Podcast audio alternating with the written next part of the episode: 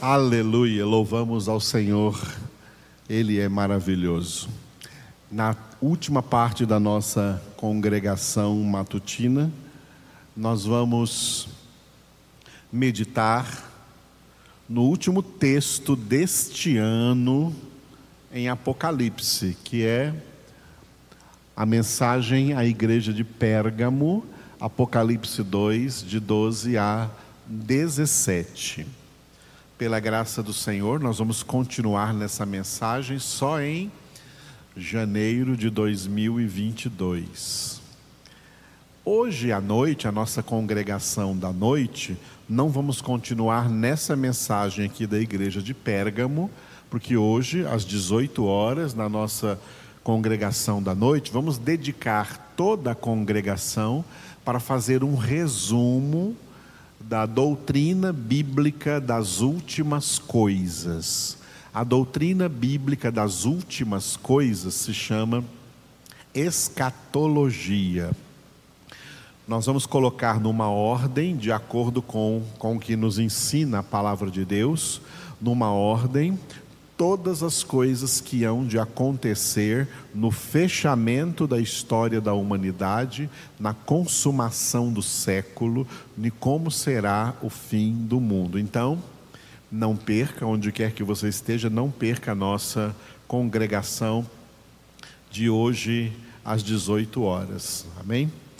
Nós vamos agora fechar as nossas meditações especificamente no Apocalipse, aqui no ano de 2021, com essa mensagem à igreja de Pérgamo, que nós já lemos também na congregação de ontem à noite. E vamos ler agora mais uma vez. Então, Apocalipse 2, de 12 a 17. Ao anjo da igreja em Pérgamo, escreve: Estas coisas diz aquele que tem a espada afiada de dois gumes. Conheço o lugar em que habitas, onde está o, o trono de Satanás, e que conservas o meu nome e não negaste a minha fé. Ainda nos dias de Antipas, minha testemunha, meu fiel, o qual foi morto entre vós, onde Satanás habita. Tenho, todavia, contra ti algumas coisas Pois que tens aí os que sustentam a doutrina de Balaão, o qual ensinava a Balaque a armar ciladas diante dos filhos de Israel, para comerem coisas sacrificadas aos ídolos e praticarem a prostituição. Outros sim, também tu tens os que, da mesma forma, sustentam a doutrina dos nicolaítas. Portanto, arrepende-te, e se não, venho a ti sem demora, e contra eles pelejarei com a espada da minha boca. Quem tem ouvidos, ouça o que o Espírito diz às igrejas.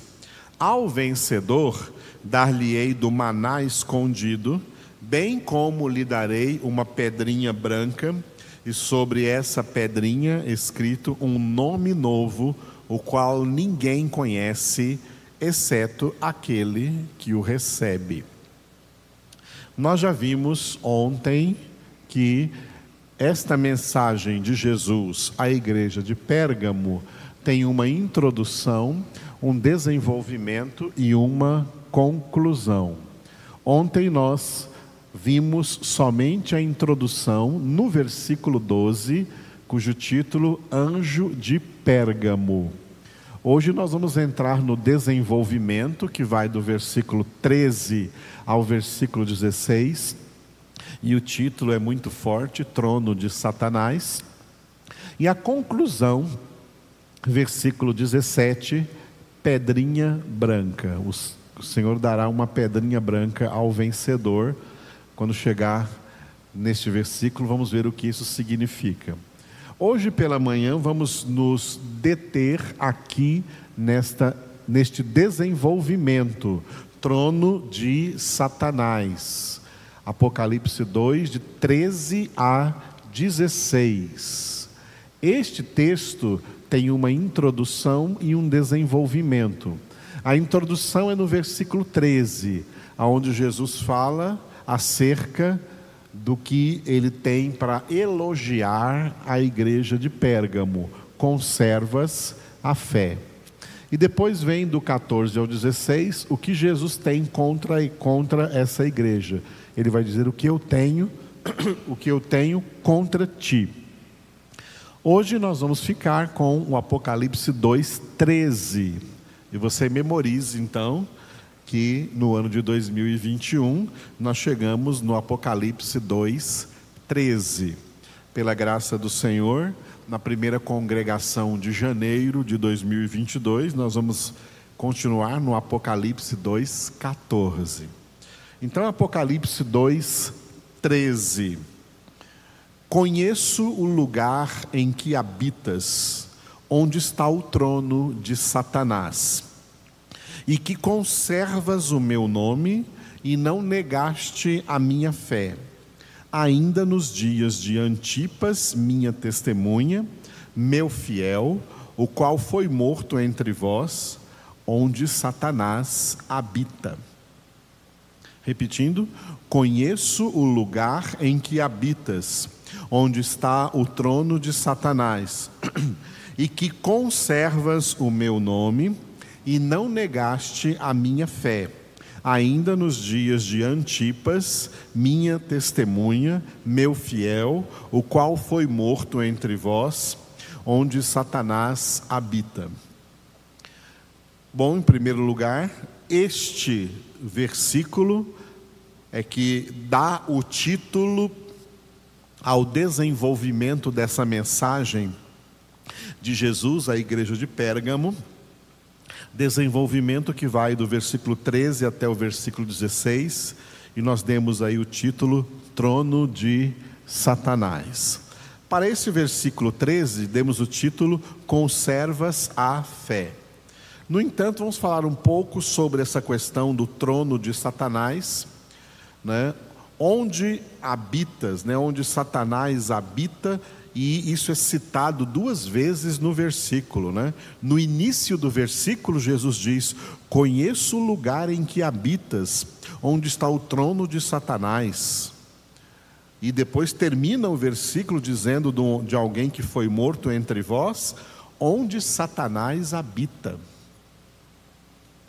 Muito bem, vamos entender uma coisa clara. Satanás é um anjo, um anjo decaído, um anjo que pecou. Não há salvação para anjos pecadores. Os anjos que pecaram, assim como Satanás, se transformaram em demônios. Demônios vem da palavra grega daimonion, que traduzida para o português é espírito sujo, ou espírito impuro, ou espírito imundo. Satanás é um espírito imundo, um daimonion, um anjo que pecou e a salvação não contempla anjos. Anjos não são salvos em Cristo Jesus. Anjos que pecaram, o salário do pecado é a condenação eterna para eles. Portanto, Satanás e os demônios já estão condenados. No entanto, o texto fala de uma habitação. Onde Satanás habita? Onde Satanás habita? Porque é importante nos lembrar que o único ser onipresente é Deus. Só Deus é onipresente. Só Deus está presente ao mesmo tempo em todo lugar. Os anjos de Deus, tanto os anjos santos como também os anjos decaídos, eles não são seres onipresentes. Eles só podem estar presentes em algum determinado lugar. Em algum determinado lugar. Então, quando fala que onde Satanás habita, Está falando acerca de algum lugar onde Satanás está. Algum lugar específico onde ele está. Em geral, Satanás está sempre rodeando a terra. Foi o que ele disse a Deus lá no livro de Jó, capítulos 1 e 2 de Jó, quando os filhos de Deus, que são homens, não anjos, vieram congregar, vieram se reunir para cultuar a Deus, veio também Satanás entre eles, e o Senhor perguntou para Satanás: De onde vens? E Satanás respondeu: Eu vim de rodear a terra e passear por ela.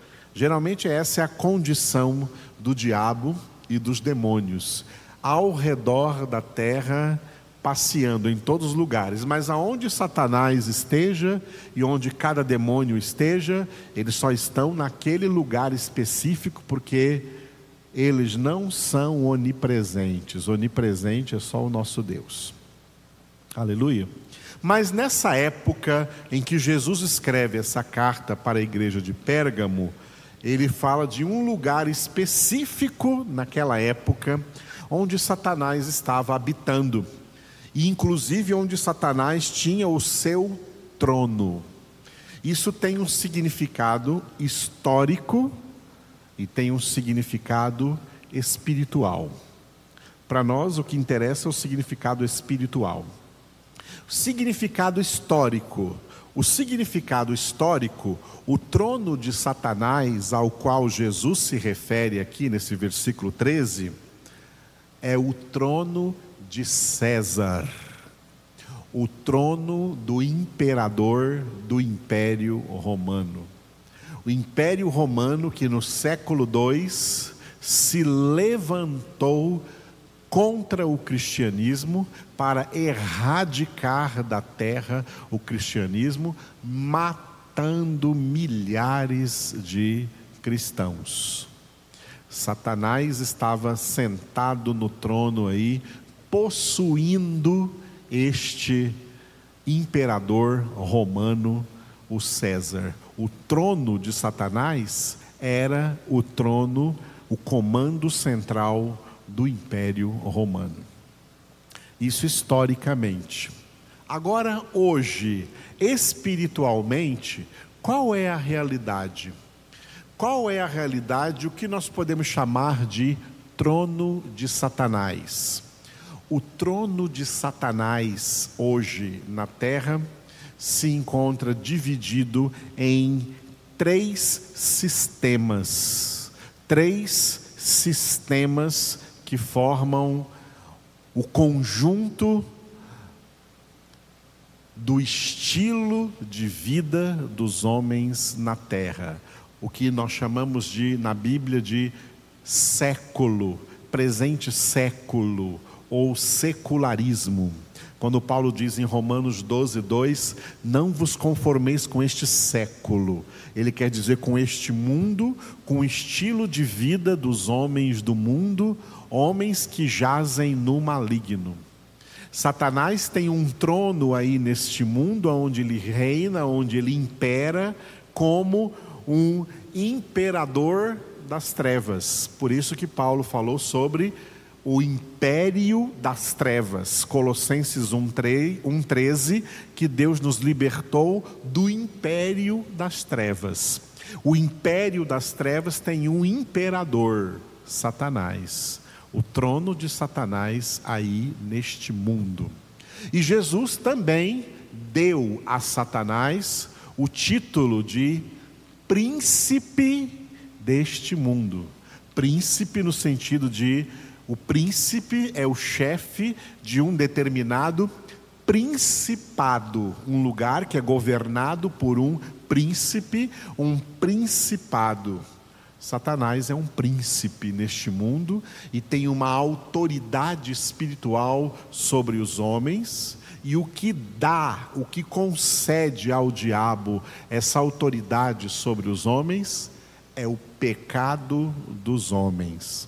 Pelo pecado dos homens, o diabo dirige sobre eles, governa sobre eles, e por isso o apóstolo João escreveu em 1 João 5,19: Sabemos que somos de Deus, mas o mundo inteiro jaz no maligno.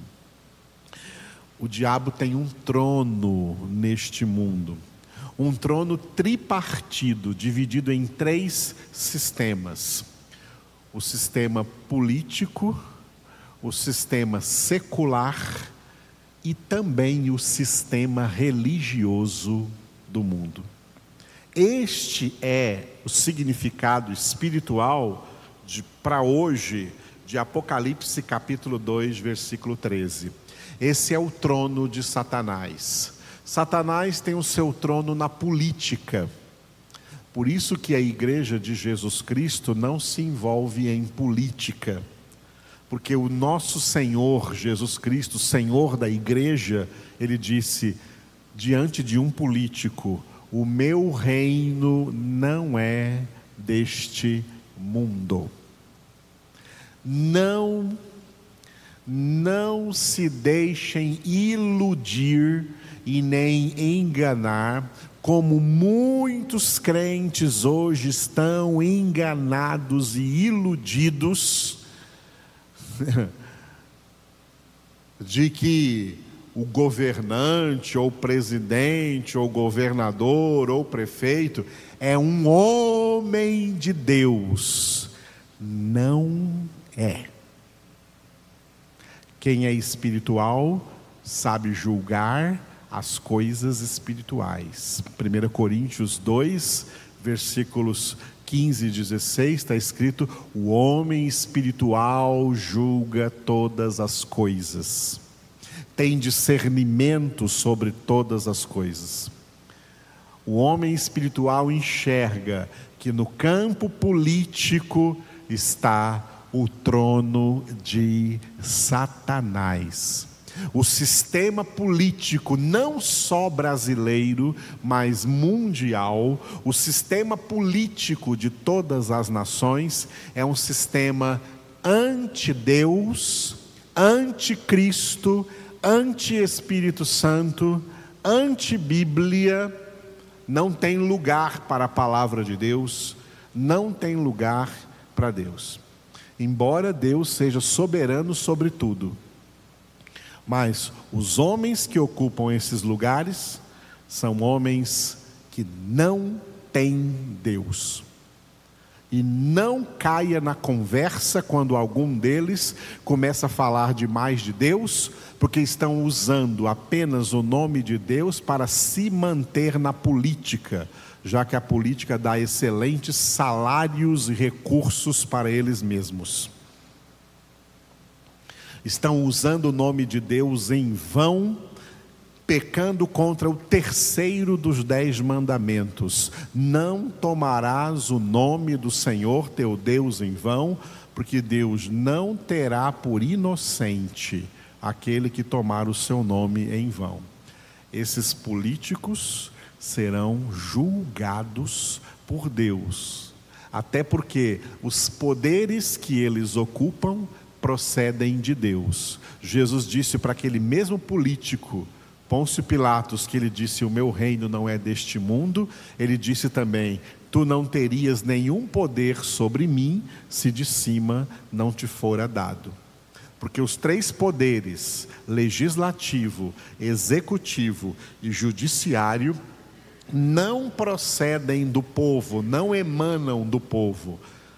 Democracia é uma mentira. Todo poder emana de Deus.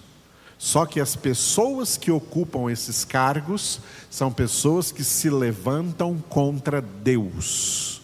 Como está escrito também no Salmo de número 2: número dois, os povos e os seus príncipes e os seus chefes, seus governantes, se levantaram contra o Senhor e contra o seu Cristo. Satanás tem o seu trono na política. Segundo o sistema secular, Satanás tem o seu trono na moda do mundo, no estilo de vida do mundo sem Deus nas diversões do mundo sem Deus. Ele tem o seu trono nas novelas, nos filmes, nas músicas do mundo, no mundo esportivo criando ídolos, separando as pessoas de Deus, fazendo com que as pessoas ignorem a Deus e procurem prazeres e felicidades no mundo, no, no, alcoolismo, na sensualidade. Tudo isso faz parte desse segundo sistema, o secularismo, que a gente chama também de mundanismo. O mundanismo é um dos elementos do trono de Satanás. E o pior de todos é o sistema religioso, que engloba um monte de religiões, inclusive religiões de cunho cristão, que dizem que creem em Jesus, mas não obedecem ao Evangelho de Jesus, não obedecem à palavra de Deus. O trono de Satanás está nessas religiões. O trono de Satanás, então, está tripartido entre o sistema político, o sistema mundial do secularismo, do mundanismo e o sistema religioso, enganando e dominando pessoas que estão seguindo, como Paulo disse em Efésios 2:2, o curso deste mundo e o espírito que atua nessas pessoas que são filhos da desobediência é o príncipe da potestade do ar, o espírito que atua nos filhos da desobediência. Filhos de Deus obedecem à palavra de Deus, obedecem a Deus. Aleluia. Eu não esgotei todo esse versículo 13, então vou me lembrar disso no ano que vem e vou retomar aqui no versículo 13, porque tem coisas importantes a falar aqui ainda neste grande versículo. Mas ao Senhor toda a glória e toda a honra.